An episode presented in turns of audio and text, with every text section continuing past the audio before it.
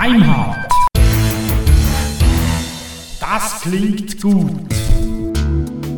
Herzlich willkommen zur zehnten Episode von Deinhard. Heute am Sonntag, dem 31.01. aufgezeichnet, dem Tag 1 nach dem GAU. Grüezi miteinander, auch von mir her herzlich willkommen. Ja, wir sind genau einen Tag nach dem Supergau hier. Dirk wird gleich das Geheimnis lüften und etwas erzählen darüber, was passiert ist. Äh, wir sitzen inmitten von Schnee hier im, äh, im Zürcher Oberland und äh, ja, es ist Winter. Es ist ziemlich Winter, ja. Gestern hat es den ganzen Tag geschneit und ähm, der Kanton Zürich hat kein Salz mehr, was mich sehr überrascht hat. Aber damit werden wir jetzt leben müssen. Ähm, ja, und ansonsten geht es uns ganz gut. Zumal der Kanton ja, das passiert im Jahr zum zweiten Mal mindestens, ja. dass ihm das Salz ausgeht. Also ich verstehe es nicht wirklich. Ich auch nicht. Ja, wir äh, wollen loslegen, haben heute ja gesagt, wir wollen zu dem Thema Wiki äh, etwas sprechen, das werden wir auch tun. Wir haben aber zunächst äh, nebst dem Feedback noch ein ganz wichtiges Thema, äh, auf das jetzt Dirk zu sprechen kommt. Es ist nämlich etwas vorgefallen. Ja, die Sendung wird auch deswegen etwas vom gewohnten Schema abweichen, weil die ganzen Notizen, die wir uns gemacht haben, ähm, auf meinem Root-Server zu finden waren oder auf unserem Root-Server zu finden waren. Und dieser Root-Server hat sich gestern mit einer schönen Fallsystem-Fehlermeldung verabschiedet. Nachdem ich einen Reparaturversuch unternommen habe, also das Rettungssystem hochgefahren habe und ein FSCK, einen File-System-Check durchgeführt habe, war so ziemlich alles nicht mehr an dem Platz, wo es hingehörte. Ähm, die Leute, die sich ein bisschen besser damit auskennen, die wissen, dass reparierte Dateien im Lost and Found landen und ähm, der ganze, die ganze Festplatte war nur noch ein einziges Lost and Found Verzeichnis. Ähm, wir sind jetzt dabei, das Ganze zu, ich hätte jetzt fast recovern gesagt, aber das Ganze wieder herzustellen, äh, dabei das Ganze wieder herzustellen. Wir haben natürlich Backups gemacht, wir werden aber, ähm, ich glaube, vier Stunden Mails verlieren, weil wir keine Point Point in Time, also keine tagesaktuellen Backups oder keine momentaktuellen Backups haben. Und ähm, ja, ich lerne eine Menge dabei. Eine Menge mehr, als ich mir eigentlich hätte vorstellen können. Okay. Ja, das ist dann der Nachteil von IMAP ne, in diesem Moment. In diesem Moment schon, aber ich kann auch sagen, dass ich alle Mails lokal vorliegen habe, weil ich einen lokalen Client als Backup benutze. Okay. Auch wenn ich hauptsächlich alles mit einem Webmailer mache, aber ich starte einmal am Tag äh, lokal Evolution und lade mir alle Mails von dem, von dem Root-Server runter. Ich habe also Zugriff auf die alten Mails. Daher könnte ich auch die WAF-Datei noch finden tatsächlich. Mhm. Aber ähm, ich arbeite eigentlich nur mit dem Webmailer und den Webmailer gibt es gerade nicht mehr. Okay, also wir sind hier etwas äh, am Improvisieren. Äh, ob schon Dirk und ich, wir machen uns sehr oft äh, auch physikalisch vorhandene äh, Notizen. Aber wir haben natürlich auch ein Wiki, wo wir halt äh, den, während dem ganzen Monat unsere Ideen äh, da notieren. Und dieses Wiki haben wir im Moment nicht zur Verfügung. Wir wollten aber trotzdem den Termin nicht verschieben und wollten möglichst pünktlich die zehnte Folge äh, auch zur Verfügung stellen. Und deswegen lasst uns heute ein bisschen schwimmen. Ja. Also das Problem, deswegen kann ich hier relativ relaxed sitzen. Ich teile mir den Root-Server mit zwei anderen Leuten, mit dem Ramon und dem Hamper. Und ähm, wir haben keine unternehmenskritischen Anwendungen darauf laufen. Das heißt, wenn jetzt mal einen Tag die Mail tatsächlich ausfällt, dann sind die meisten Mail-Server weltweit so konfiguriert, dass sie nach einer bestimmten Zeit die Mails nochmal senden. Das heißt, äh, dass wir keine Mails verlieren werden. Wir haben auch keinen Kunden auf dem, ähm, auf dem Server, sodass ähm, eine etwas längere Aus Ausfallzeit ähm, unangenehm ist, aber nicht, nicht kriegsentscheidend.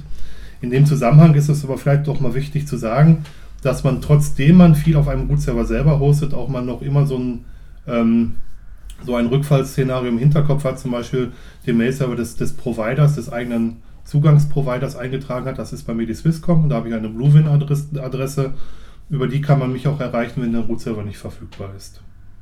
Genau, so Notfallszenarien. Ja. Die lernt man auch wahrscheinlich wirklich erst dann, wenn man sie braucht. Also ich meine mit Lernen, dann merkt man, dass man eben solche Notfallszenarien bräuchte.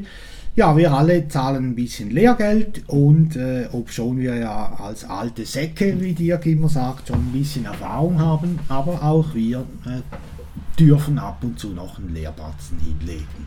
Gehört dazu. Ja, was ganz spannend ist in dem Zusammenhang, wovor ich jedem nur warnen kann, was ich als Fehler gemacht habe. weil wenn man ein System komplett neu aufsetzt, ist es so, dass die User-IDs der System-User komplett neu gewürfelt werden. Das heißt, dass die ganzen Dateisystemberechtigungen der alten Dateien, die man im Backup hat, nicht mehr stimmen. Ähm, jetzt habe ich gestern unvorsichtigerweise, ohne mit genau darüber nachzudenken, als ziemlich eine der ersten Aktionen die PassWD, die, die Shadow und die Group-Datei äh, rüberkopiert und damit habe ich ein, ein ziemliches Toru Vaboro auf dem Server ange, angerichtet. Und das gilt es heute noch zu lösen, dass die ganzen User-IDs entsprechend richtig gebogen werden.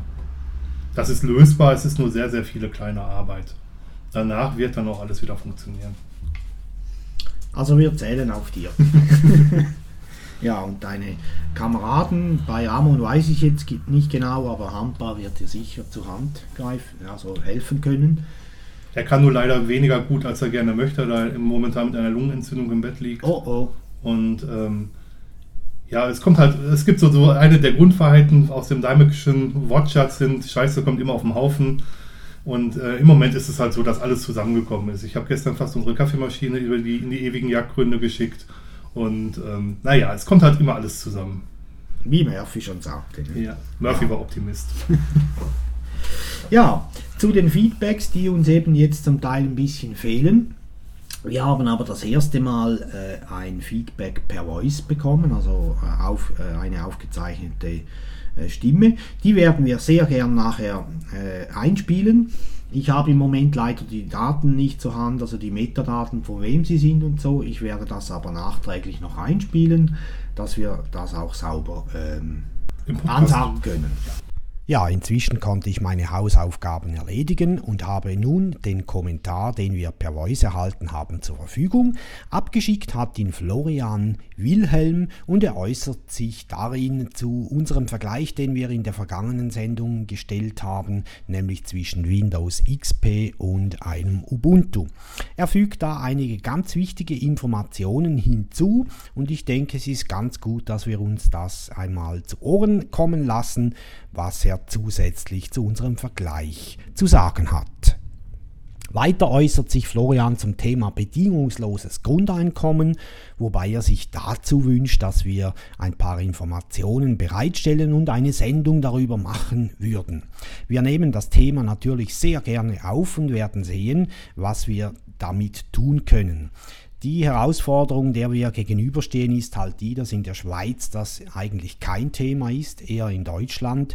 Aber ich denke, wir werden einen Weg finden, auf dieses Thema einzugehen. In diesem Sinne vielen Dank, Florian, für deinen Beitrag und wir freuen uns, wie du schon angetönt hast, auf deinen nächsten. Ja, hallo, mein Name ist Florian Wilhelm und ich ähm, möchte euch mal einen Kommentar abgeben und zwar so, wie ihr das ähm, ja, ein paar Mal gewünscht habt per Audio.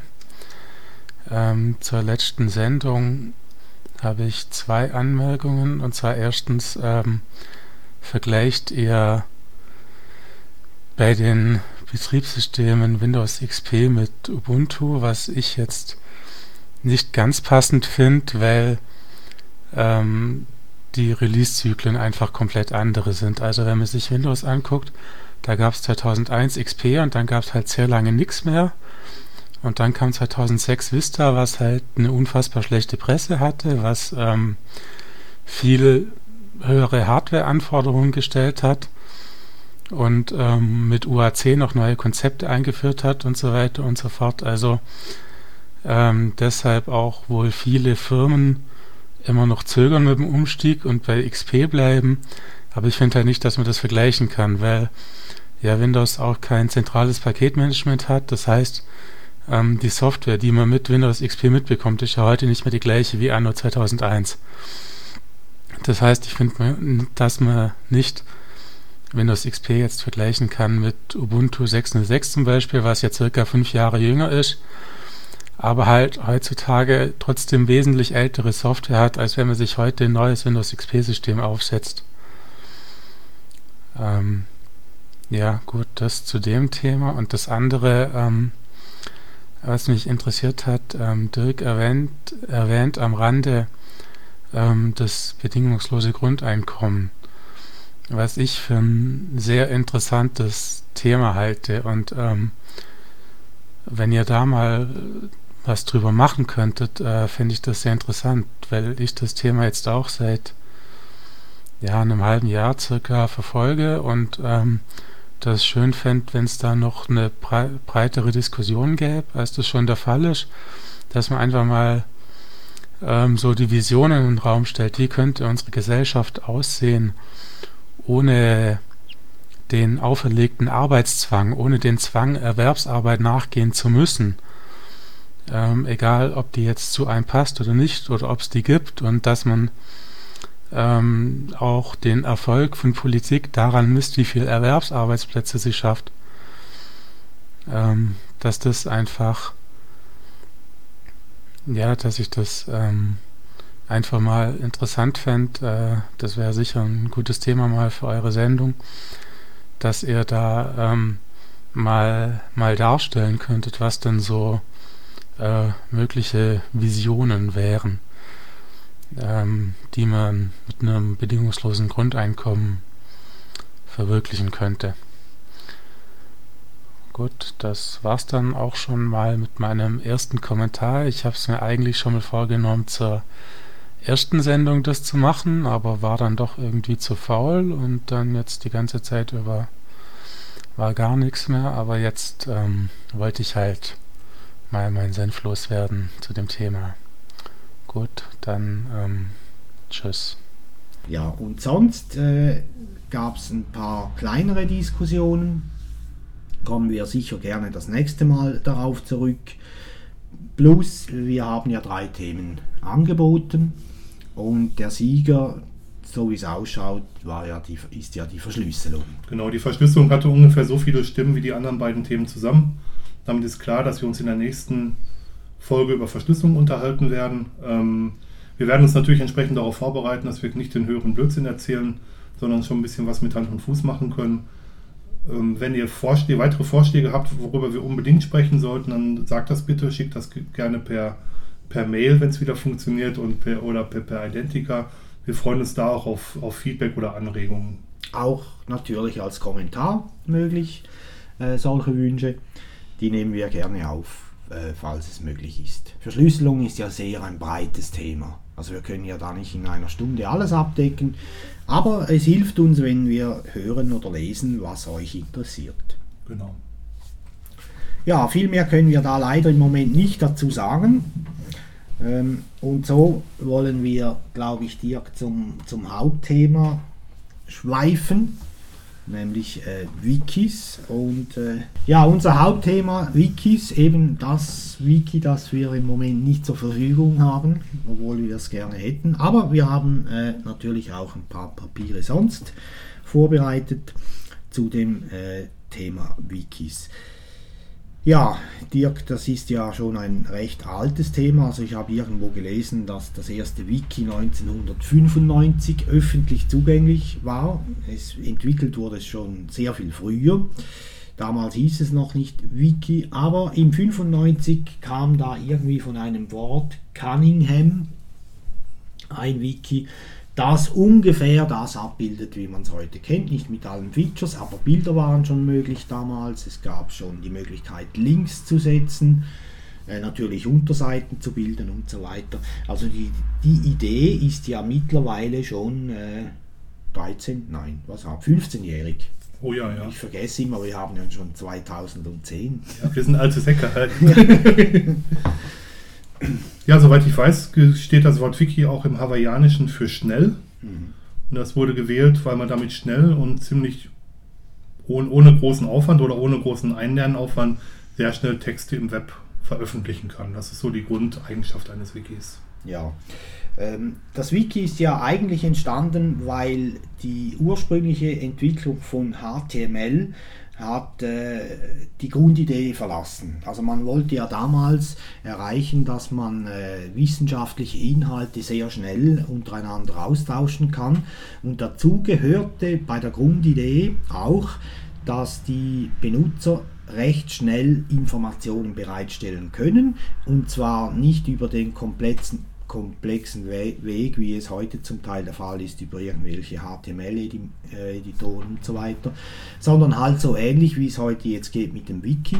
Man hat den Weg aber damals verlassen und das wurde noch verstärkt, als dann äh, der Kommerz Einzug hielt in, äh, in das Internet. Es wurde immer mehr und mehr nur ein Lesemedium.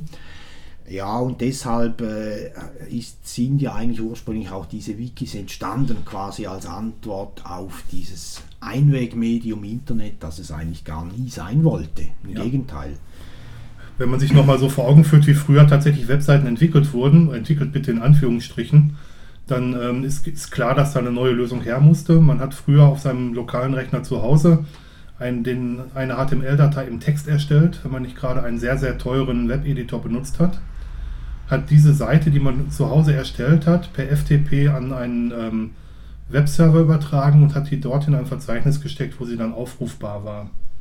Wenn man Änderungen vornehmen wollte, dann war es so, dass man, ähm, wenn man nicht der Autor selber war, dass man die Seite herunterladen musste, Änderungen machen konnte und wieder hochladen musste.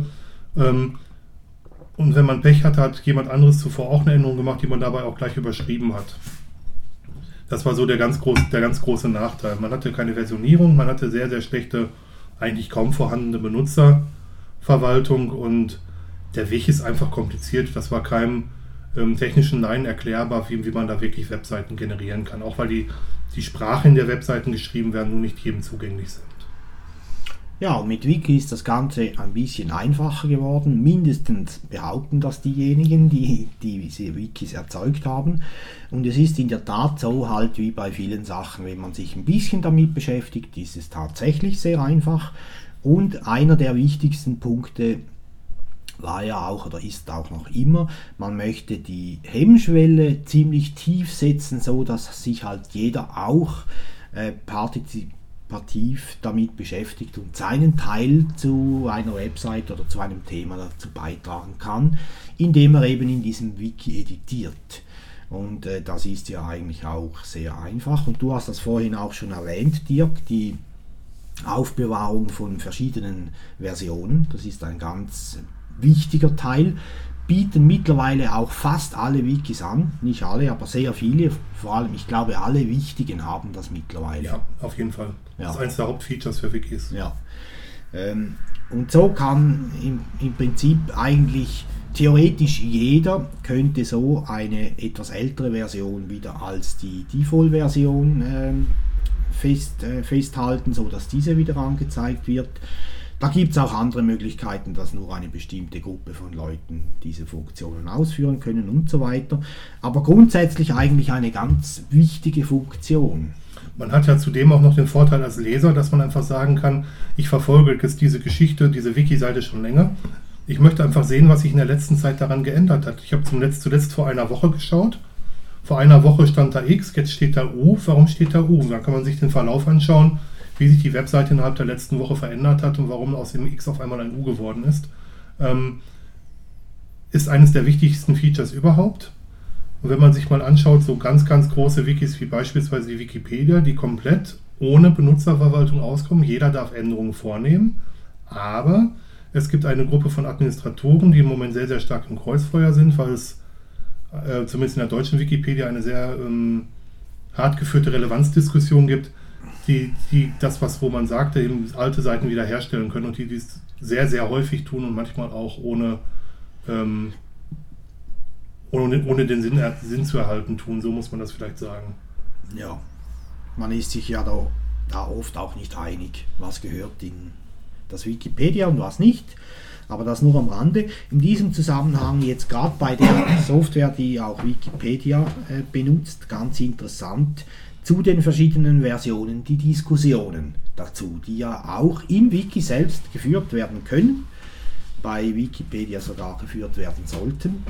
Und da kann man genau das nachlesen, was du äh, vorhin gesagt hast. Also warum ist jetzt das U ein X? Äh, da hat sich vielleicht auch jemand dazu geäußert oder die Idee niedergeschrieben und so weiter. Da ist es in dem Zusammenhang ist es vielleicht mal interessant zu sehen, die Ubuntu-Wiki-Seite ähm, von Wikipedia, wo sehr, sehr lange darüber gestritten wurde, wie denn die einzelnen Versionen von Ubuntu übersetzt werden sollen. Ähm, gerade bei Lucid Lynx gibt es da eine Menge, eine Menge unterschiedlicher Interpretationen. Wen das interessiert, für den setzen wir den, den Link neben den Beitrag, dann könnt, könnt ihr das mal nachlesen. Aber das ist schon interessant zu sehen, ähm, wie da die Meinungen tatsächlich auseinandergehen. Mhm. Genau. Ja, jetzt haben wir eigentlich zwei äh, Wikis genannt, die eigentlich ja, ziemliche Unterschiede auch aufzeigen, nämlich Wikipedia, das ja auf MediaWiki basiert, eine äh, Open Source äh, Software.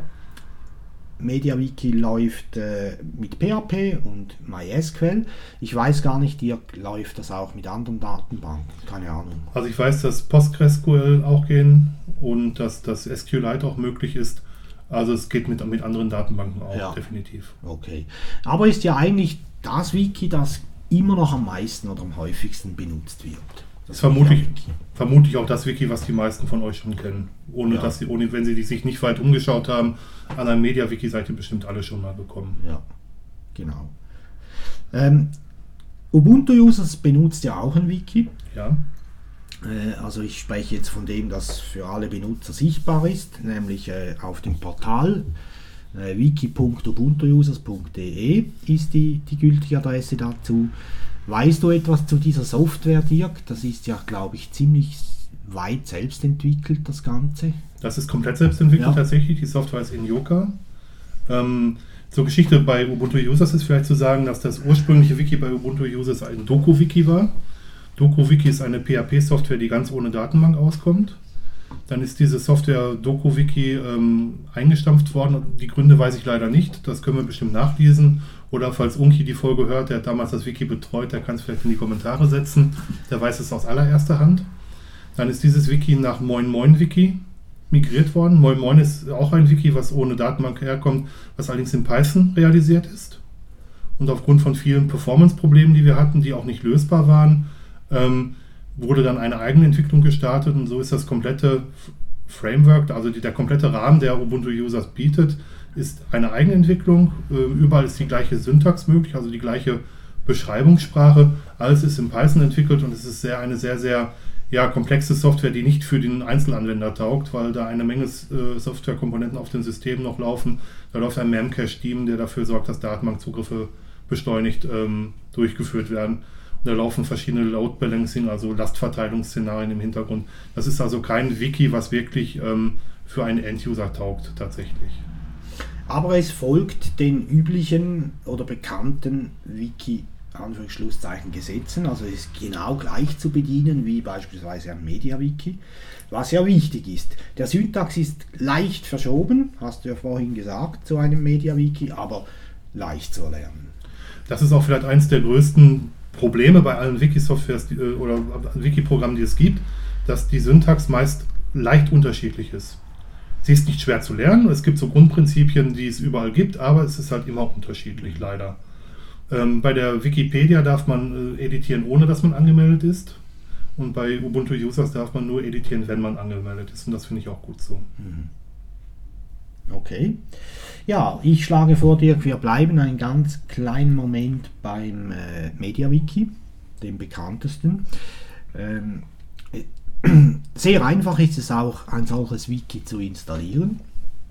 Es braucht dazu einen Webserver, beispielsweise Apache, es braucht PHP-Interpreter, eine Datenbank. Einfachheitshalber würde ich vorschlagen, wir bleiben mal bei MySQL, weil das wohl die meisten Menschen kennen. Ähm, ja, und das wäre es dann eigentlich schon so ziemlich. Man kann dann die, die Source herunterladen, direkt von MediaWiki, entpacken auf dem Webserver in dem Verzeichnis, das man dazu benutzen möchte. Und dann braucht es eigentlich nur noch das Initialisieren einer, einer Datenbank und die Benutzerzugangsdaten müssen in einem speziellen File eingetragen werden beim MediaWiki. Und das wäre es dann eigentlich schon, dann kann man schon loslassen. Es gibt dann dazu noch ein paar Erweiterungen, die man äh, benutzen kann für das MediaWiki.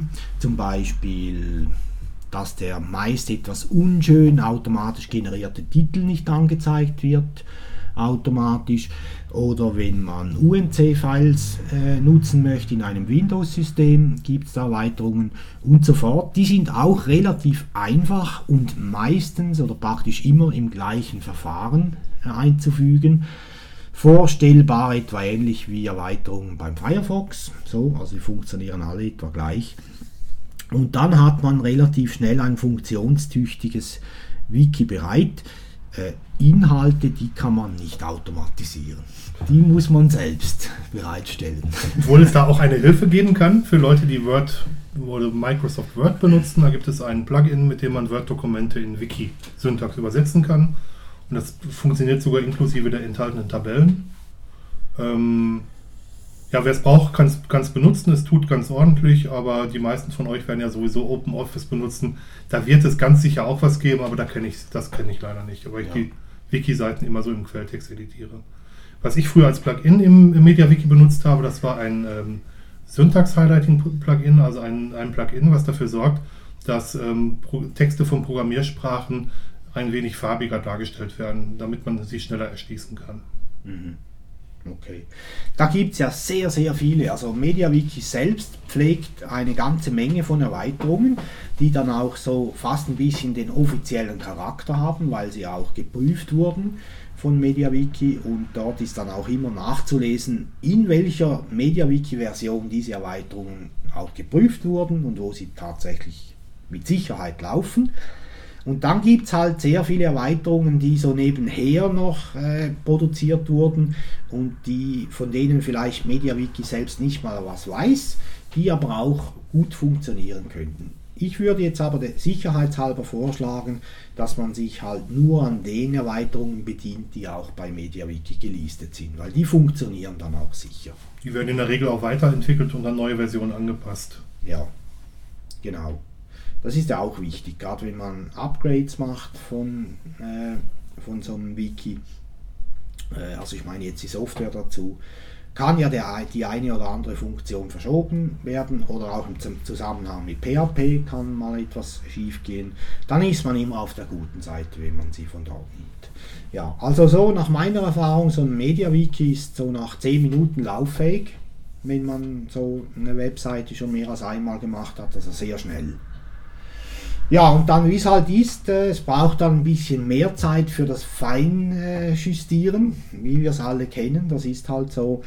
Ja, und das ergibt sich ja dann auch über Jahre hinweg, solche Sachen. So. Die Tücke liegt in jedem Fall im Detail. Also bei, bei MediaWiki sieht man sehr, sehr schnell, dass es dafür angelegt ist, eigentlich, dass jeder von außen darauf zugreifen kann, Schreibzugriff bekommt.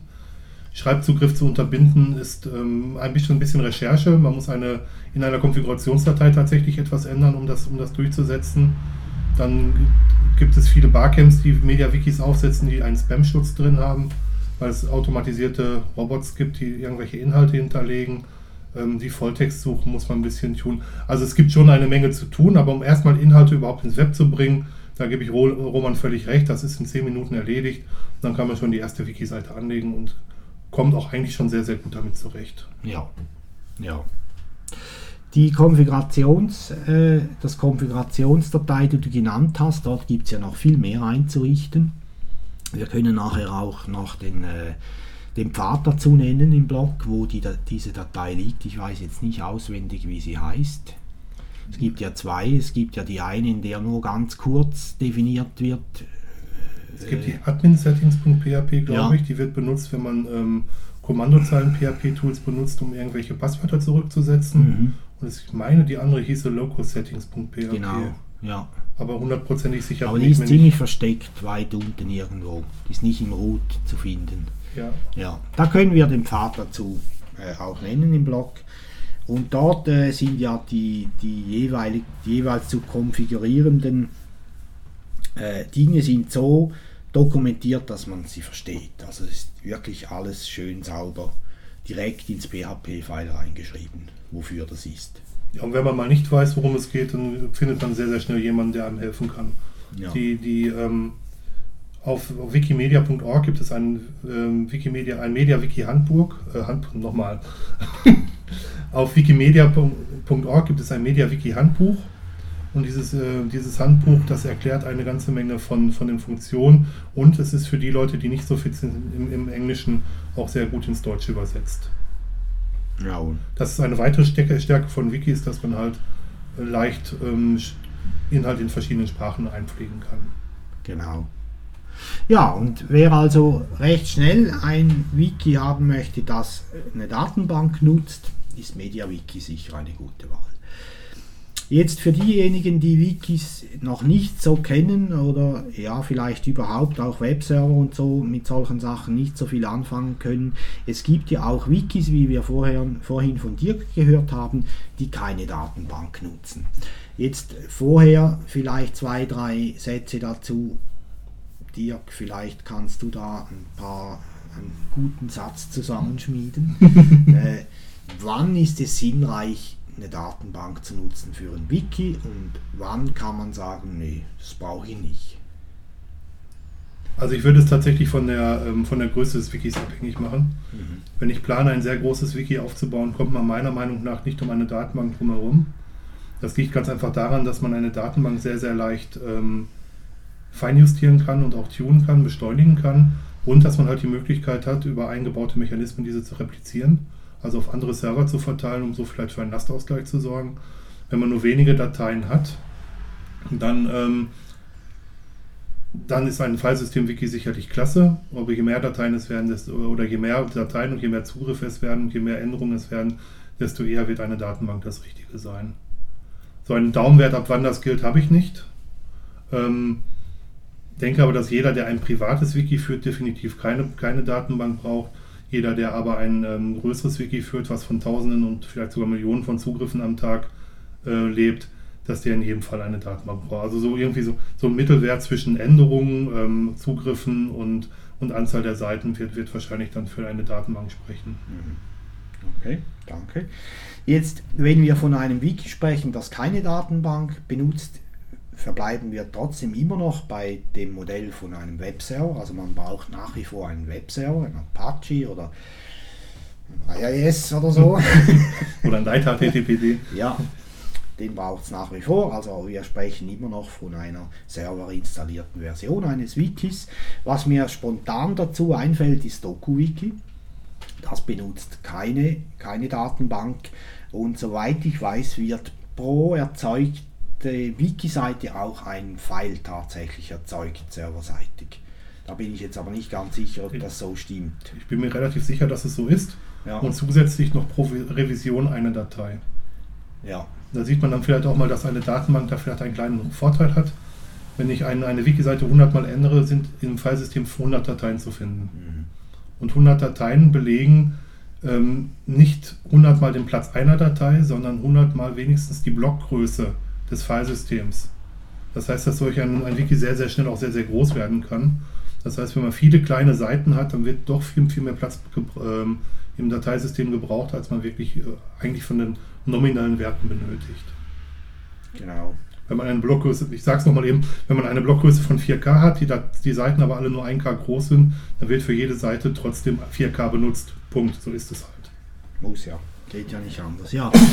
äh, aber trotzdem, DokuWiki ist, glaube ich, eines jener Wikis, das sich am besten verbreitet hat unter denen, die keine Datenbank nutzen. Also man sieht das sehr häufig, sehr oft, auch in der Blogosphäre wird das sehr viel benutzt. Ich habe mir mal so etwas bereit gemacht für die Ubuntu Party. Da läuft äh, ein DokuWiki, ist allerdings noch leer, äh, aber das wird sich befüllen wieder unter party.ubuntublog.ch ist das zu finden. Einfach ein leeres äh, Doku-Wiki. Aber es hat durchaus Vorteile, hat übrigens auch verschiedene Erweiterungen, darunter auch ein Blogsystem. Wie viel das tatsächlich taugt, weiß ich nicht, vor allem weil ja keine Datenbank dahinter steckt. Ich kenne einige Leute, Ja. die ihr Blog damit aufgebaut haben, die aber alle, wenn sie bemerkt, als sie gemerkt haben, dass es noch mehr Zugriffe gibt, tatsächlich zu einer Blog-Software gewechselt sind. Vielleicht ist es dann, äh, Schuster bleibt bei deinen Leisten, vielleicht sollte man dann ein System nehmen, was das wirklich gut kann. Ja, Weil es ist ja wie, wie bei allem. Also erst kann man so ein generisches äh, Instrument nehmen und wenn man merkt, dass man immer mehr die Speziali äh, Spezialitäten braucht, dann muss es halt dann auch der Spezialist sein. genau. Dafür haben wir diese Sachen. DokuWiki, entschuldige bitte Roman, Ja. DokuWiki hat eine hervorragende Benutzerverwaltung, ist da, glaube ich, meiner Meinung nach absolut führend, was, was Wikis angeht. Das muss ich, ja, vielleicht nach, nach ein, zwei kommerziellen Wikis wirklich führend. Es ist natürlich auch ein, also natürlich kann man weglassen, es ist einfacher dort auch die Rechte zu setzen. Also ich muss nicht in einen File äh, mit einem Editor reingehen, sondern kann das direkt auf dem WebGUI erledigen als Administrator und kann auch Benutzer eröffnen äh, und bestimmen, wer darf editieren und so weiter. DokuWiki ist sicherlich auch ein Wiki, was für Einsteiger sehr, sehr gut geeignet Ja. ist. Das, das denke ich auch. Ja. Ja.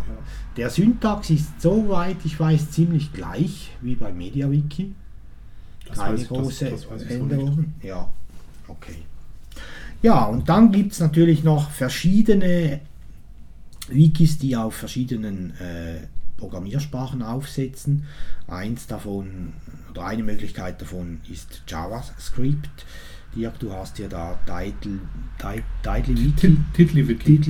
äh, markiert. TiddlyWiki ist ein Wiki in einer einzelnen Datei. Das ist wirklich für den Endanwender, für den lokalen äh, Desktop, also für, die eigenen, für den eigenen Rechner gedacht. Da kann man diese Datei irgendwo im Dateisystem hinlegen und ähm, das Wiki besteht komplett aus JavaScript und wird in einer Datei gepflegt und diese eine Datei enthält das komplette Wiki. Man könnte die also auch auf einen USB-Stick packen und meinetwegen auf dem Rechner im, im, im Büro weiter, weiter bearbeiten und man kann dann wieder nach Hause gehen und da auch weiter daran arbeiten, auch ob das dann Windows oder Linux oder was auch immer ist.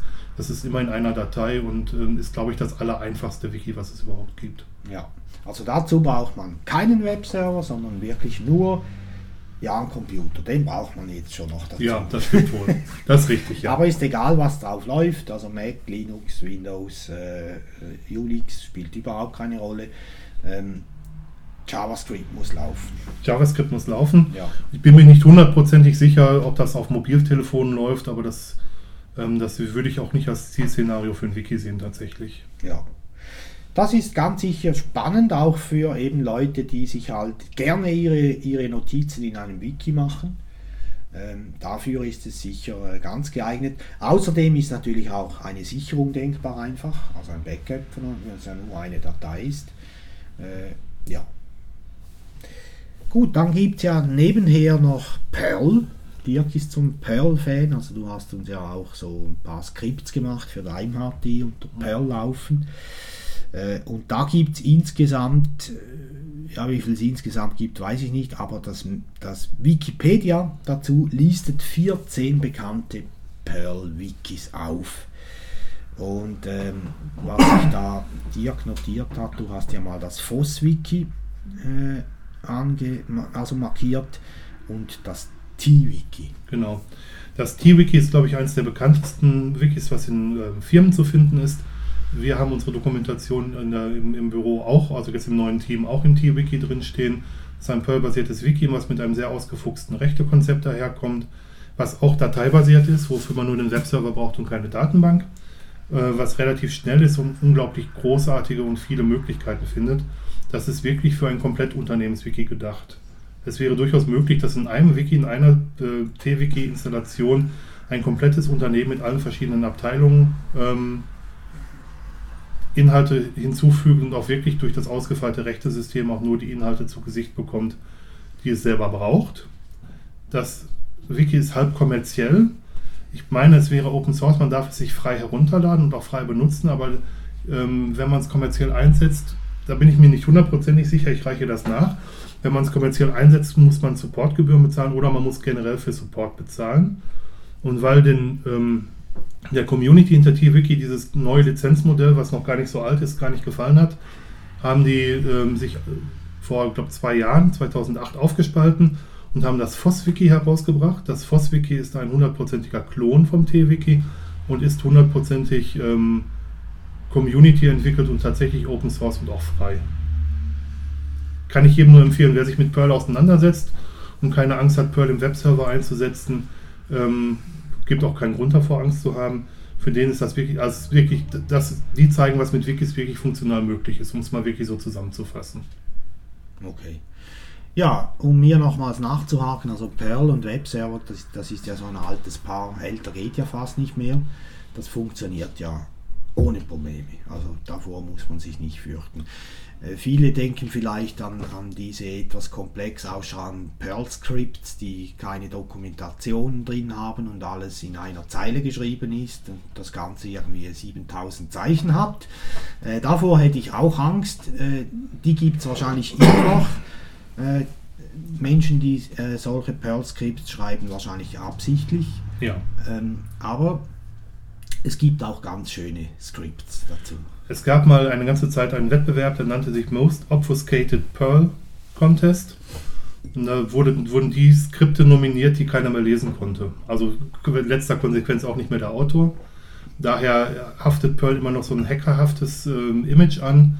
Ähm, ich habe aber einen Kommentar oder ein Zitat von Randall Schwarz, der in der Perl-Community sehr aktiv ist, gelesen, der gesagt hat, dass es möglich ist, sehr kompliziert aussehenden Code zu schreiben, ist auch die größte Stärke von Perl, weil das heißt nämlich auch, dass man sehr, sehr leicht lesbaren Code schreiben kann. Es hängt also da vom Programmierer ab. Und man kann in Perl wirklich, ich liebe diese Programmiersprache tatsächlich, sehr, sehr leicht Programme schreiben. Es ist auf jedem Unix- und Linux-System per se installiert, weil viele System- ähm, Tools in, in der Sprache geschrieben sind. Und wenn man sich selber so ein bisschen am Riemen reißt, kann man damit auch sehr gut lesbaren Code erzeugen, der auch weithin und lange pflegbar ist. Ähm, aus der Anekdotenkiste halt von früher. Man kann mit Perl wirklich richtig grottigen Mist schreiben, den kein Mensch mehr lesen kann, der aber trotzdem irgendwas als Resultat liefert. Genau, ja. Ja, das sind die mit Perl, da gibt es natürlich noch mehr dazu. Wir werden dann auch auf die Wikipedia-Seite natürlich verlinken, auf der diese Liste zu finden ist. Dann gibt es PHP-basierende Wikis, das ist der größte Brocken, da werden 17 Wikis genannt.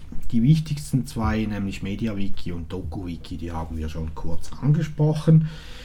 Äh, ich denke nicht, dass wir hier weiter auf PHP-Versionen eingehen sollten. Die Liste werden wir ja bereitstellen. Ja, und dann gibt es noch Python, Python-Wikis. Äh, das wohl bekannteste dürfte Moin Moin oder vielleicht sogar Track sein, ich weiß nicht mal. Ich denke, Moin Moin wird das bekannteste Ja. sein. Ähm, und Track, das nutzen, das ist das, welches wir nutzen, Dirk, bei uns. Ist ja mehr als nur ein Wiki. Vielleicht kannst du dazu noch ein paar Worte sagen zum, zur Track-Lösung.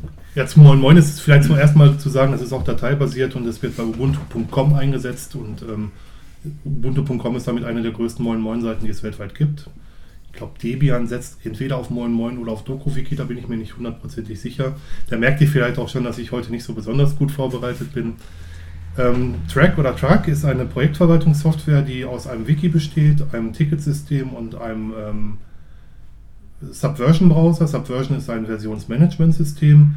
Alles das kommt bei uns zum Einsatz. Ähm, es es beinhaltet das alles unter einer Oberfläche.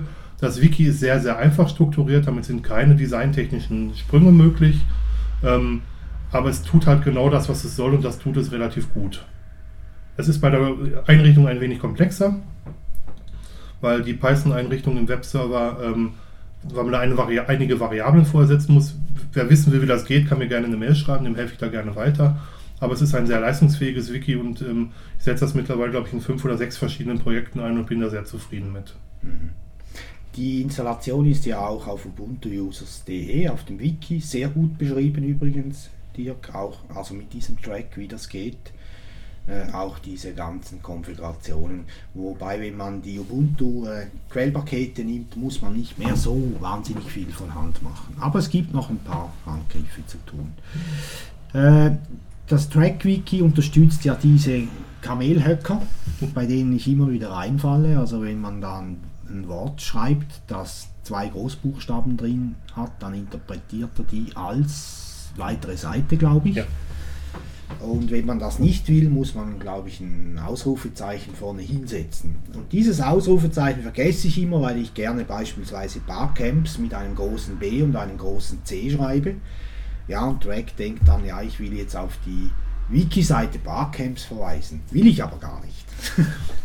Manchmal hilft es, da ein kleines Glossar anzulegen, aber das ist, hat mich auch am meisten Nerven gekostet. Es gibt bestimmt auch die Möglichkeit, das auszuschalten, aber ich habe sie noch nicht gefunden, die Möglichkeit. Ja. Umgekehrt, äh, wer das natürlich gerne nutzt, also richtig nutzt auch, für den ist das natürlich sehr einfach.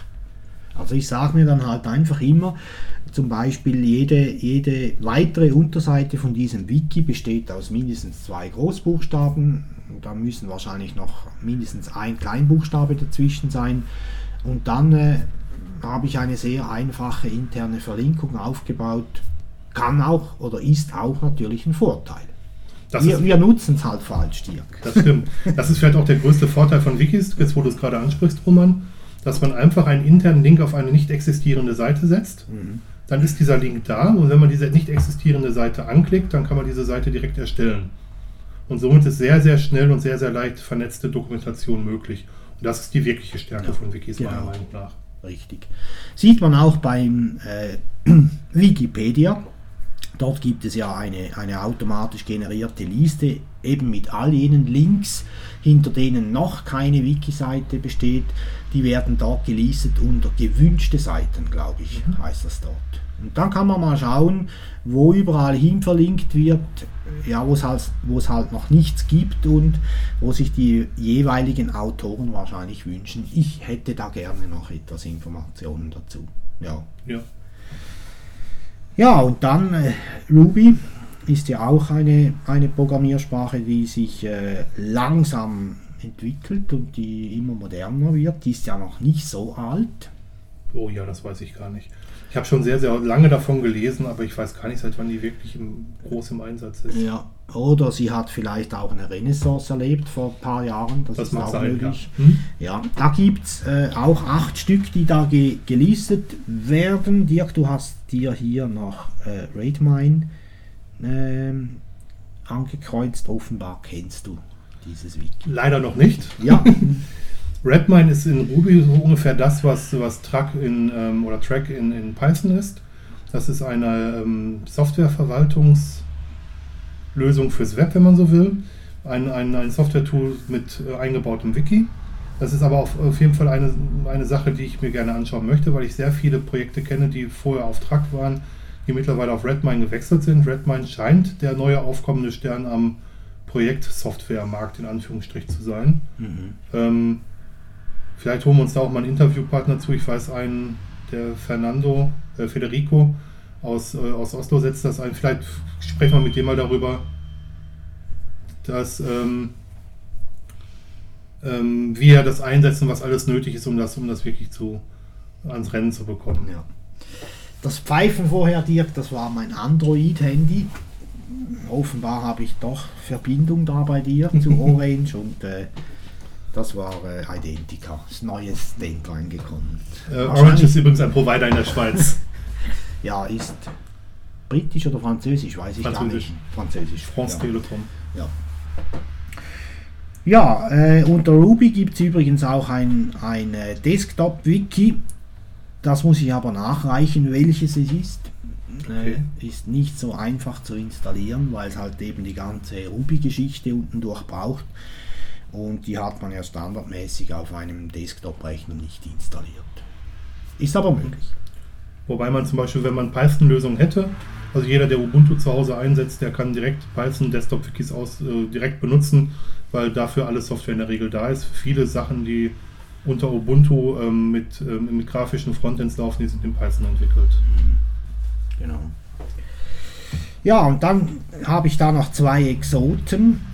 Äh, TCL slash TK. Das ist, ähm, ja, da kann dann Dirk sicher mehr dazu sagen, was das überhaupt ist. Aber da gibt es ein Wikit oder Wikite oder wie man dem sagen will, gibt es dazu. Ähm, Dirk, du kannst vielleicht sagen, was TCL slash TK, was das überhaupt ist. Das ist ziemlich gemein. ähm, also gesprochen wird es wie jede, fast alle Begriffe der Informatik nicht so, wie es geschrieben wird, äh, sondern es wird Tickle-TK gesprochen. Ähm, Tickle-TK ist eine, ähm, ja, wie soll man das sagen, eine Programmiersprache, um grafische Oberflächen zu programmieren. Oder ein, ähm, das heißt anders. Ich bin jetzt kein Programmierer, das merkt ihr. Ähm, ein Framework, mit dem man grafische Oberflächen zusammensetzen kann, ist eine Scripting-Language und eine, wie nennt sich das, Widget? Äh, pff, wir le- legen einen Link auf jeden Fall unter, unter, unter, äh, unter diesem Blogartikel ab. Es, ist, äh, es gibt einige grafische Oberflächen, die mit TickleTK entwickelt wurden. Zum Beispiel, wenn man TechLive, die Tech-Distribution, ähm, durch Herunterladen installiert, dann ist die, das, die Oberfläche in TickleTK entwickelt. Das ist ein, eine bekanntere Geschichte. Und es war früher super aktiv und es ist fast alles in TKTK entwickelt worden, auch unter Unix selber, nicht nur unter Linux. Mittlerweile geht das immer mehr zurück zugunsten von, ich glaube, WX-Widgets oder sowas. Aber da bin ich völlig auf dem verkehrten Fuß, muss ich gestehen. Okay.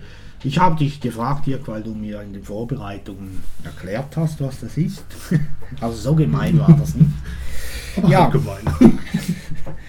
Und dann unter SharePoint, äh, also für mich ist das ein rotes Tuch, aber wir erwähnen es trotzdem, gibt es da noch die Blue Bridge SharePoint Wiki Extensions ähm, von der Technologies AG. Mehr kann ich dazu nicht sagen, mir geht es nur der Vollständigkeit halber, also auch für SharePoint. Ich glaube, wir haben bei der CS auch einige Leute, die SharePoint als äh, Wiki benutzen, wahrscheinlich mit dieser Software zusammen. Ähm, ja, ich will jetzt, jetzt nicht jetzt gegen Microsoft bashen, aber ich bin ganz froh, wenn ich so proprietäre Lösungen nicht, nicht, nicht benutzen muss. Also das geht, glaube ich, Roman ganz genauso. Ja, ich glaube, ich kenne diese Lösung. Ich habe die mal äh, beim, beim, beim Gratis SharePoint mal angeschaut. Ja, schlecht umgesetzt ist es wahrscheinlich nicht, aber es ist halt auch eine Philosophiefrage schlussendlich. Aufgrund Ja. der Philosophie ist auch, glaube ich, vielleicht das Problem, was ich mit, mit, mit diesen Produkten generell habe, ist, dass ich die Philosophie nicht verstehe. Ähm, ich bin jemand, der sehr, sehr gerne sehr viel mit der Tastatur macht und ähm, ich fühle mich nicht so wohl, wenn ich mich tief in Menüs zusammenklicken muss, um bestimmte Sachen zu, fertigzustellen.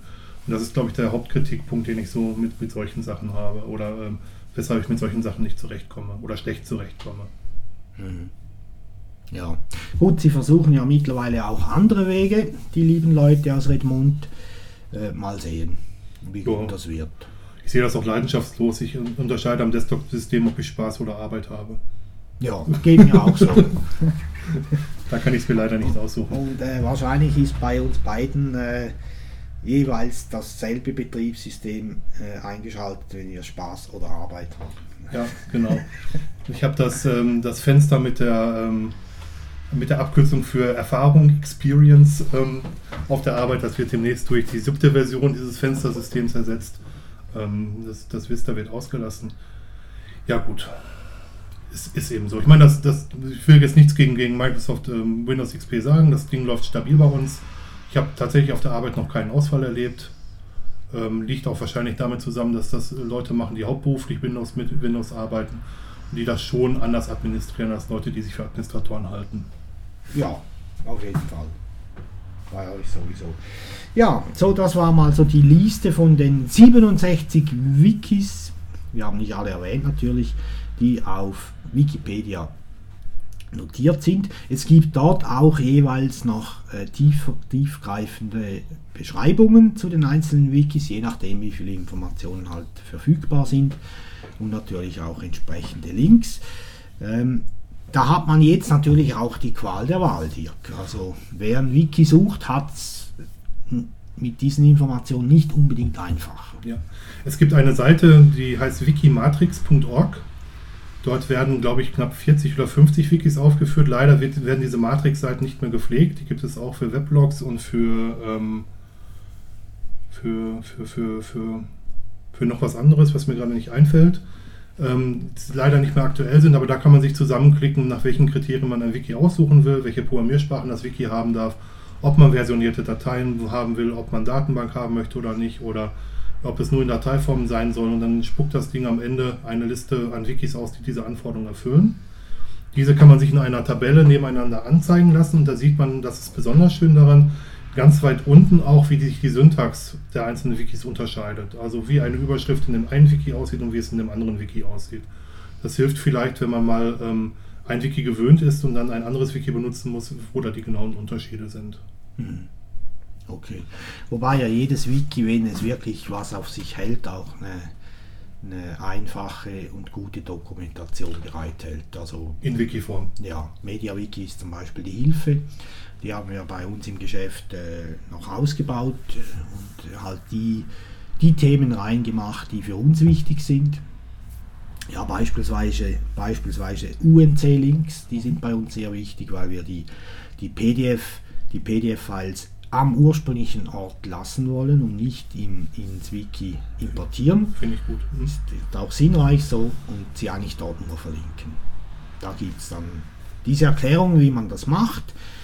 Ja, und ansonsten äh, glaube ich, ist entscheidend, brauche ich ein Wiki für, muss das öffentlich erreichbar sein, ist mal die grundsätzliche Frage. Wenn es das sein muss, klar, ist ein Webserver nicht, äh, geht nicht ohne Webserver. Wenn das nicht der Fall ist und wenn man das nur an einem einzigen Rechner für sich selbst braucht, dann würde ich wahrscheinlich schon äh, ein Desktop-Wiki nutzen. Das ist am einfachsten. Es sei denn, man möchte noch besonders Backup machen, wenn man sagt, dass man die Daten außer Haus lagern möchte, dann ist es vielleicht wieder der Webserver. Aber es gibt, denke ich mal, so viele verschiedene Geschmäcker, wie es, ähm, oder Ja. so viele Lösungen, wie es Geschmäcker Ja. gibt. Natürlich. Mag natürlich auch Leute geben, die halt ein bisschen spielen wollen und jetzt mal so ein Wiki auf dem Server aufsetzen wollen und dann nachher, ich weiß nicht, ihre, ihre Videosammlung da reinschreiben. Oder? Ist ja egal. Ganz genau. Aber eine Sache ist ganz wichtig, so Wikis, auch öffentliche Wikis leben vom Mitmachen.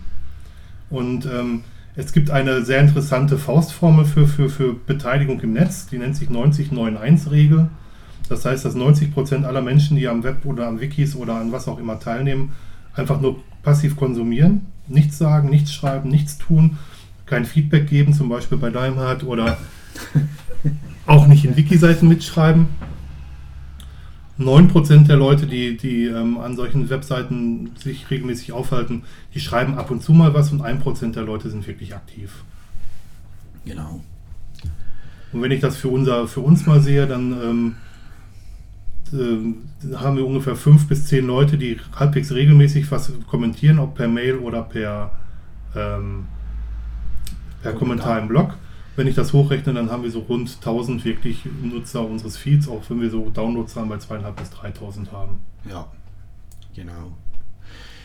Ja, und diese Zahlen, die sind ja mehr oder weniger überall anwendbar.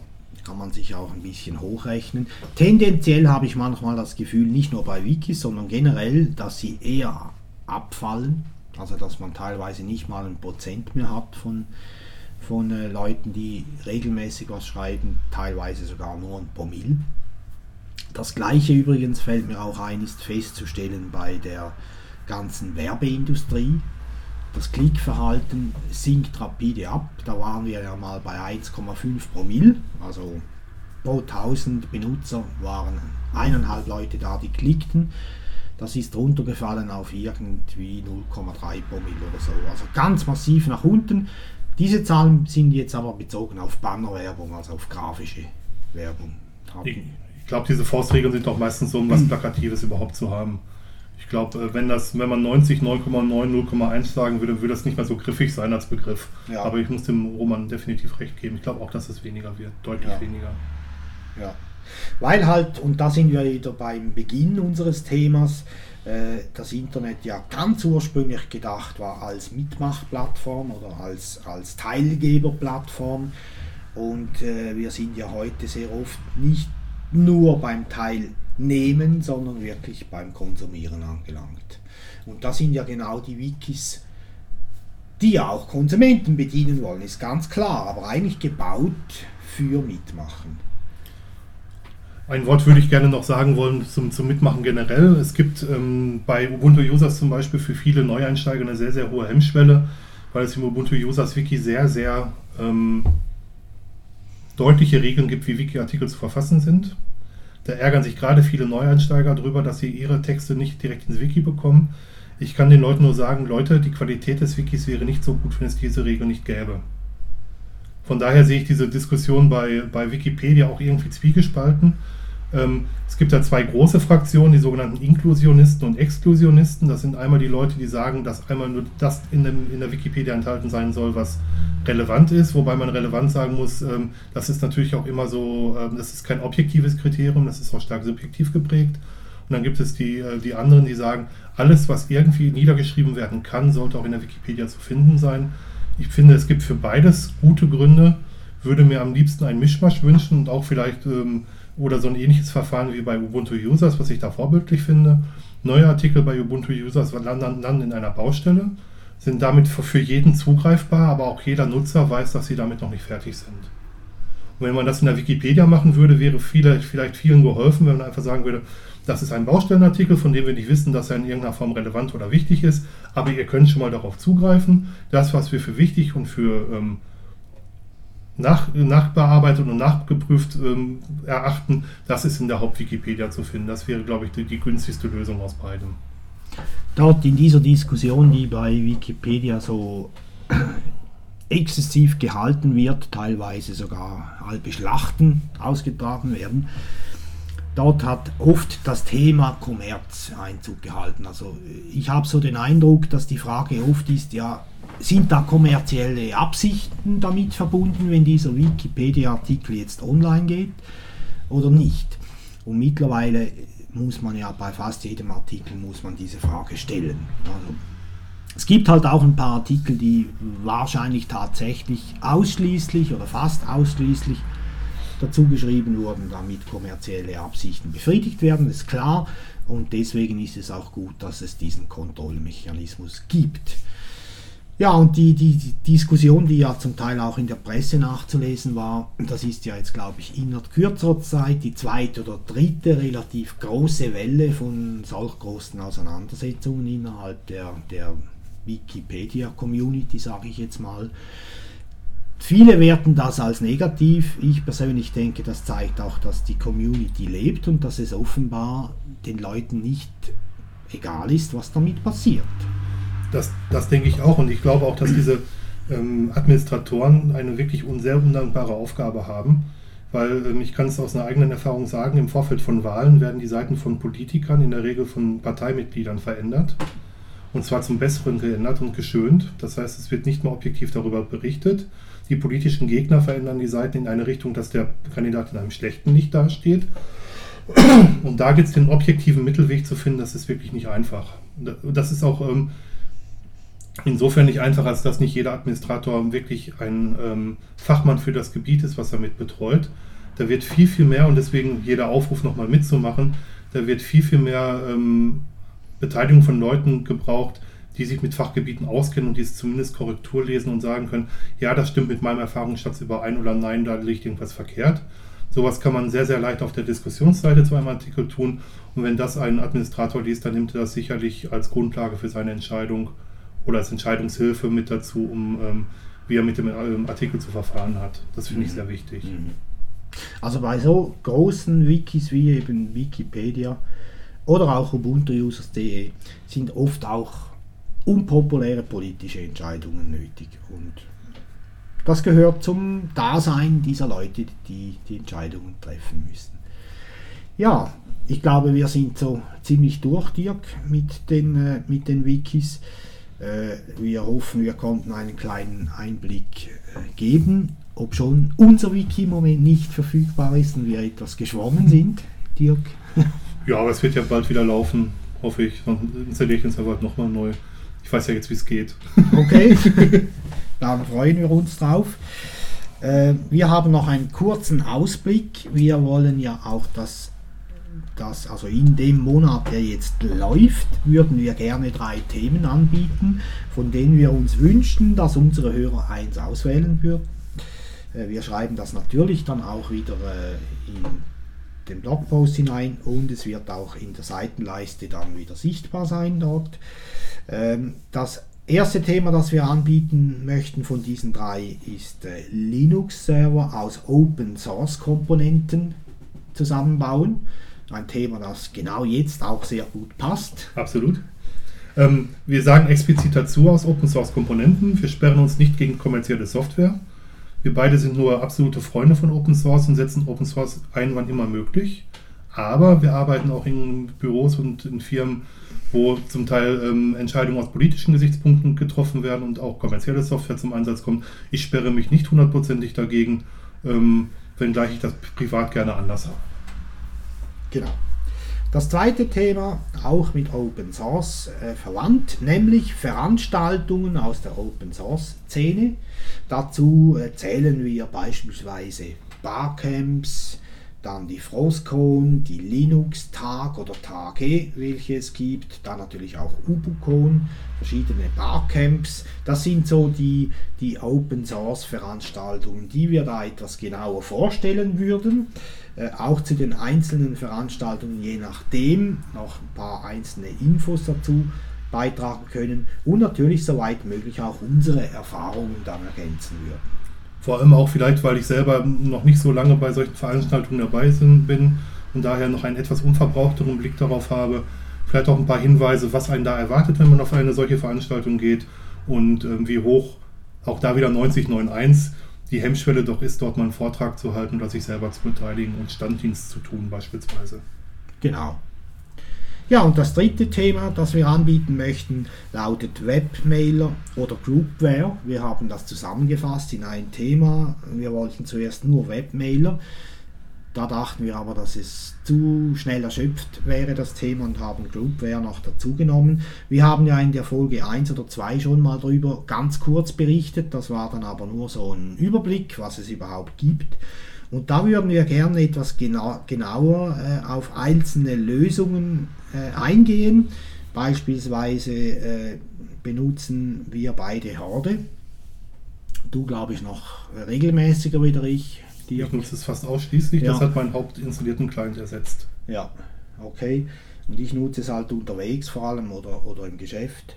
Ähm, das sind dann solche Sachen, wo wir auch unsere eigenen Erfahrungen mit einbringen können, vielleicht auch zur Installation oder zu Erweiterungen etwas sagen können. Das wäre das dritte Thema, das wir anbieten. Bitte wählt eins der drei aus. Wir sind gespannt. Auf jeden Fall. Solltet ihr Themenvorschläge haben, auch her damit. Freuen wir uns, freuen wir uns riesig drüber. Wir haben zwar eine lange Liste von Themen. Wir würden euch jetzt auch nicht jede, jede Woche gerne die Themen vorschlagen wollen, die beim letzten Mal nicht gewählt wurden. Das wird ziemlich schnell sehr langweilig, glaube ich. Ähm, dann wird nämlich irgendwann das Thema kommen, was wir gerne äh, machen wollen. Letzten Endes kommen die ja sowieso, weil wir nur Themen vorschlagen, an denen wir auch Interesse haben. Aber wir freuen uns sehr, von euch zu hören und auch zu erfahren, was euch denn auf dem Herzen liegt und was euch in, unter den Nägeln brennt. Genau. Das wäre sehr spannend. Ja, ich glaube, soweit sind wir durch. Eine kleine Information noch von meiner Seite. Am 20. Februar, glaube ich, bin ich jetzt nicht ganz sicher, muss schnell nachschauen, findet das Barcamp in Nürnberg statt. Ja, 20. und 21. Februar.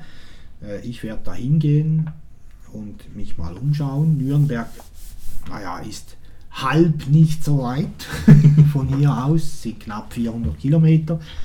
Da fahre ich mit der Familie hin, bin gespannt, was ich da erlebe. Ich war noch nie in Nürnberg, nur immer vorbei, daran vorbeigerast. Das geht mir genauso, ja. Das darf man ja auf deutschen Autobahnen vorbeirasen. Und jetzt gehen wir mal rein in das Städtchen. Schön ist bestimmt eine Erfahrung wert. Ich war auch ja. noch nie dort, muss ich auch dazu sagen. Es hat noch Plätze frei. Äh, äh, das Ganze ist auf einer mixed.de Plattform zu finden. Äh, sucht bitte im Google nach Barcamp Nürnberg. Wir werden auch noch verlinken dazu natürlich. Ähm, ein Wort nochmal, ihr habt jetzt diese Seite gefunden, ihr habt jetzt diesen Podcast gefunden. Wenn es schlecht gelaufen ist, läuft der, wird im Moment über Romans Blog publiziert. Wenn es gut gelaufen ist, ist er am gewohnten Platz. Ähm, ich kann nicht versprechen, dass ihr, zu, dass ihr zu dem Zeitpunkt, wo ihr diesen Podcast hört, schon die Umfrage sehen könnt. Ähm, würde mich freuen, wenn ihr ab und zu mal nachschauen wollt, äh, würdet, ob alles wieder so in Ordnung ist und alles wieder seinen Platz hat. Wenn euch was auffällt, was nicht läuft, bin ich über jeden Kommentar dankbar. Und ansonsten bleibt uns einfach gewogen. Ja, natürlich. Klar. Danke fürs Zuhören. Bis zum nächsten Mal. Vielen Dank und tschüss. Tschüss. Deinhard. Das klingt gut.